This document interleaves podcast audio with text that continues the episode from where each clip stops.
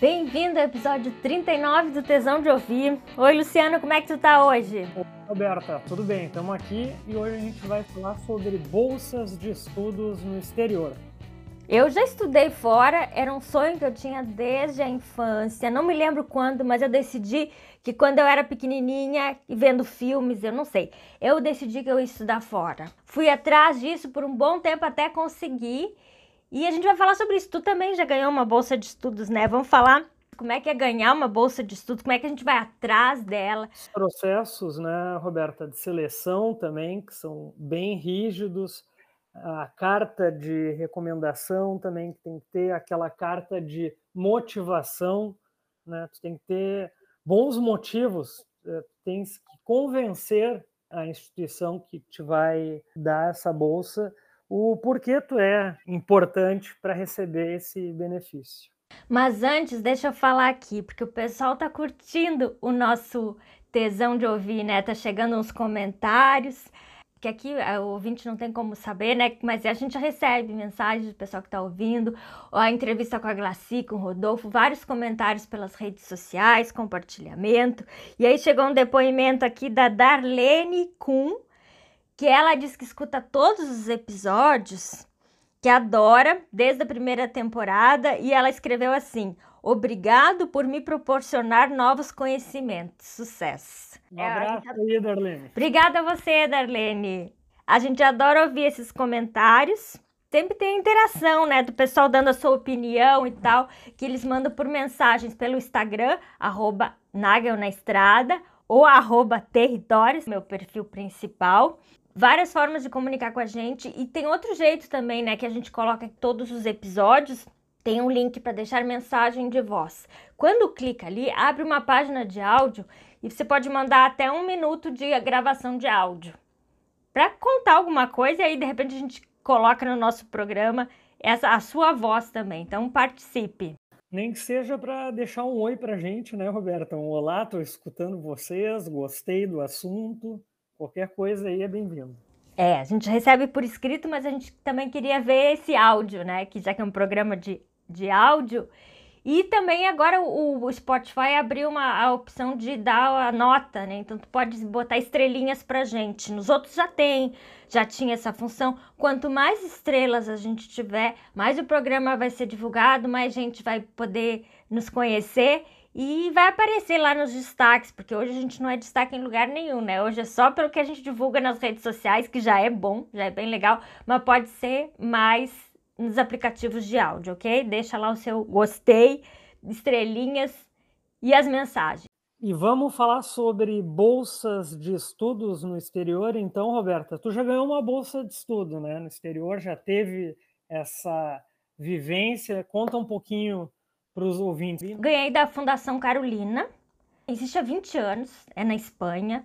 Ela não é uma universidade específica, ela conversa com todas as universidades da Espanha e coloca em contato interessados e universidade. Ela faz a seleção, cria toda a estrutura para estudar. Então, ela, ela faz uma conexão e é só para países ibéricos, que são os países que têm alguma coisa cultural com a Espanha. Por exemplo, aqui da América do Sul, vai da América do Norte quando pensa do México. Então, do México à Argentina, incluindo o Caribe, é considerado os países ibéricos e Portugal, porque é da Península Ibérica. Então, são os lugares onde são os contemplados desses países. E é incrível, ela já deu mais de 15 mil bolsas. É muito variado, tem bolsas assim de semanas a bolsas de anos. Então tem que fazer uma pesquisa. Só que assim, não é sorte. Tem gente que diz que é sorte, mas não é. Ganhar uma bolsa de estudos tem que ter trabalho. Primeiro, eu tive essa vontade de estudar, não sabia exatamente o que era desde criança, então ficou isso ali como tudo que eu, eu ficava ligada nas oportunidades. Quando aparecia uma notícia, eu salvava, o nome de uma instituição, eu salvava. Eu ia pesquisando e ia pensando, não, no futuro eu vou fazer isso. Isso quando criança, eu já estudava idiomas, já pensando nisso. Eu queria fazer um high school, por exemplo. Aí meus pais não deixavam, era muito jovem e tal, mas já eu já queria fazer por aí. E aí o que, que eu comecei a fazer? Quando as pessoas me, me perguntavam o que tu quer de ganhar de presente, de aniversário, de Natal, eu dizia eu quero dólar. Só quero dólar. E assim, a partir dos nove anos, eu comecei a juntar dólar para estudar fora. E eu juntei até conseguir. Imagina, o meu irmão fazia bolo e eu vendia. Porque ele sabe melhor de culinária que eu para juntar dinheiro criança, para juntar dinheiro para fazer isso. Porque ganhar não é tudo de graça e não é tudo com sorte. Precisa de pesquisa e tem bolsas parciais, então tem que ter, tem que ter o dinheiro de alguma forma. E mas eu comecei desde muito nova, né? Estudar idiomas, pesquisar e juntar o dinheiro para fazer isso. E nunca desistir no primeiro não, né? De uma bolsa de estudo, tem que ser persistente. Nossa, muito, né? Eu até que a Fundação Carolina eu consegui meio rápido, não, não demorou muito, mas eu sei de gente que fica anos tentando e, e foi legal porque assim quando eu consegui Aí várias pessoas vieram atrás de mim saber como depois. Durante já faz anos isso, mais de 15 anos que eu ganhei essa bolsa, mas até hoje as pessoas ainda entram em contato querendo saber mais detalhes.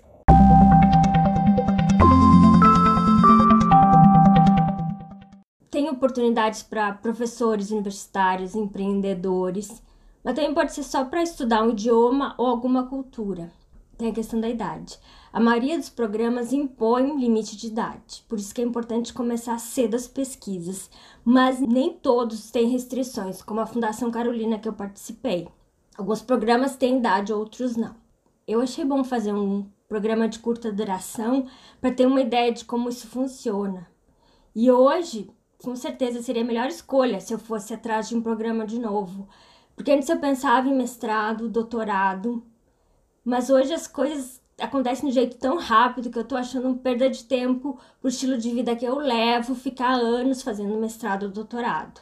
Mas para você pode ser diferente, né? Porque você tem que analisar e bem, nem tudo são flores, né? O lado ruim pode ser pesado para alguns. É importante avaliar isso e se preparar, principalmente para os programas de longa duração. Tem que ouvir as pessoas quem já fez, pesquisar e, mas enfim, o aprendizado é sensacional e fica para a vida toda. Mas por que, que eles te dão essas bolsas? Eles são recursos para ajudar quem precisa, geralmente os países em desenvolvimento, como o Brasil. Quando alguém está te proporcionando isso, uma empresa, né, ou o governo, é para te ensinar, para te ter recursos para aplicar no teu país. Ela quer ajudar o teu país, não é a tua pessoa, geralmente, né?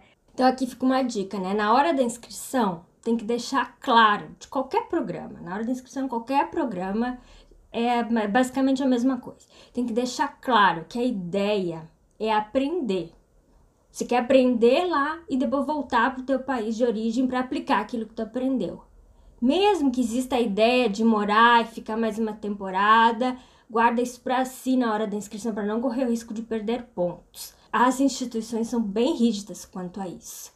E se quiser morar, quiser fazer, tem, dá para organizar de outras formas. A Fundação Carolina.es sempre abre inscrições no início do ano, geralmente até março, para o ano vigente e o seguinte.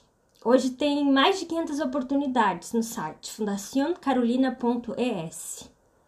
Algumas têm os custos 100% cobertos, como a minha, outras precisam pagar uma taxa ou mais da metade do programa você tem que procurar pela área de interesse no site e ler todos os requisitos com atenção para escolher.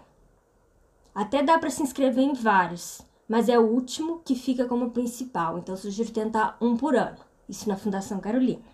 Eu fui selecionada para Desenho e Inovação, um programa para 10 pessoas que incluía aulas e estágio por três meses. Não precisava ter proficiência, apenas um diploma universitário e escrever uma redação sobre os motivos para querer fazer aquele programa.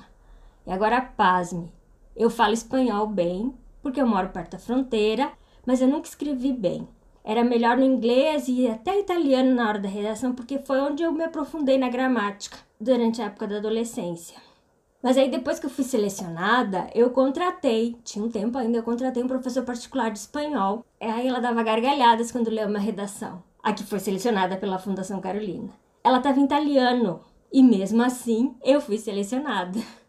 Depois disso, conversando com os profissionais da Fundação Carolina, eu perguntei, né, por que eu, ainda mais com esse erro? E aí eles disseram que eu tinha perfil de líder e colocava ideias inovadoras em prática. Na época, né, isso foi em 2006, hoje é outras formas de inovar, cada um deve achar a sua. Mas na época, eu já tinha um site como portfólio profissional para ser encontrada pelo mundo desde 2001. Isso era muito inovador para a época. E nesse estilo eram os outros 10 bolsistas, que eles tinham idade entre 20 e 40 anos, com veio empreendedora. Era um de cada país latino. A gente estudou, passeou, morou junto e somos grandes amigos até hoje. Bem, a verdade é que eu não trabalho mais como designer, que era o meu propósito na época. Esse programa foi essencial para o início aqui do site Territórios e foi a introdução ao empreendedorismo ampliou infinito a minha visão de negócios e eu voltei outra pessoa. O tempo na Espanha foi a segunda viagem registrada no site e ainda tem os textos da rotina de bolsista em Madrid e Barcelona, territórios.com.br. É só procurar pelos destinos no menu ou no busca para pegar todos os detalhes. Mesmo sendo antigo, ele ainda tem várias coisas úteis. E tu, Luciano? Como é que foi quando ganhou a bolsa de estudo na Alemanha? Uh, pouquíssima gente também conhece a Heimskun Stiftung, que fica no estado da Renânia do Norte-Westfália, na Alemanha. Uh, eu ganhei essa bolsa em 2009 e todos os anos eles selecionam jornalistas para essa bolsa de até quatro meses. Essa é uma grande oportunidade. Ela inclui um curso de alemão além de um estágio, geralmente na Deutsche Welle, na cidade de Bonn, onde eu tive a oportunidade de fazer o estágio, e também ajuda a cobrir os gastos como passagem aérea, uh, teus gastos de alimentação para co comprar roupas e etc. Na época eram 900 euros por mês além do curso de alemão. Eram dois meses de curso de alemão no Instituto Goethe, de segunda a sexta, das 8 horas da manhã às 4 horas da tarde. Faz um nivelamento do, do idioma e eles te colocam no nível a qual atinge, né? E é uma baita de uma oportunidade assim para jornalistas, né? Esse é especialmente para jornalistas que querem passar um tempo aí na Alemanha trabalhando, aprendendo e desenvolvendo a pesquisa. Vale ressaltar também que esse programa da Heinz Kuhn Stiftung já tem mais de 30 edições, ele não é novo, ele é super bem organizado e respeitado. Para se inscrever, a pessoa tem que ser jornalista formada, certo? De um país uh, em desenvolvimento tem que ter, pelo que eu me lembro, até 35 anos de idade, uh, interesses em políticas públicas de desenvolvimento, né? E experiência, pelo menos na área, conhecimentos básicos do alemão. E no final desses quatro meses, o bolsista ele precisa apresentar um relatório né, sobre as suas atividades desenvolvidas na Alemanha no final da bolsa. Esse relatório tem que ser todo ele uh, em alemão também. Então é excelente, vale a pena.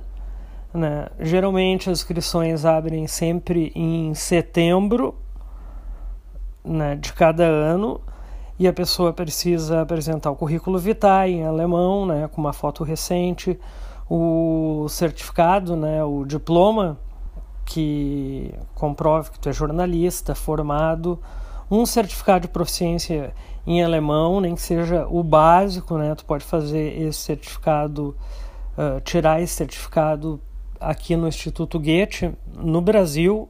Eu fiz um intensivo de um ano, na verdade. Foi o, o equivalente a um ano o intensivo, então eu entrei na Alemanha no A2.1 e realmente vale a pena, uma experiência muito legal. Tu conhece muitas cidades, tu é incentivado a viajar e tu estuda com pessoas do, do mundo inteiro, além de tu ter essa, essa experiência né, de, de intercâmbio, de aprender uma nova língua e de conhecer pessoas. Lembrando que Luciano é correspondente da Deutsche Welle até hoje. Isso com certeza abriu várias portas de trabalho para ele. Falando nisso, outra coisa incrível que aconteceu durante o programa na Espanha foi o estágio na Bassaba. É uma agência de design reconhecida no mundo que atendia Nike e outras marcas de destaque na publicidade. Um sonho. Tanto que era super concorrido trabalhar lá.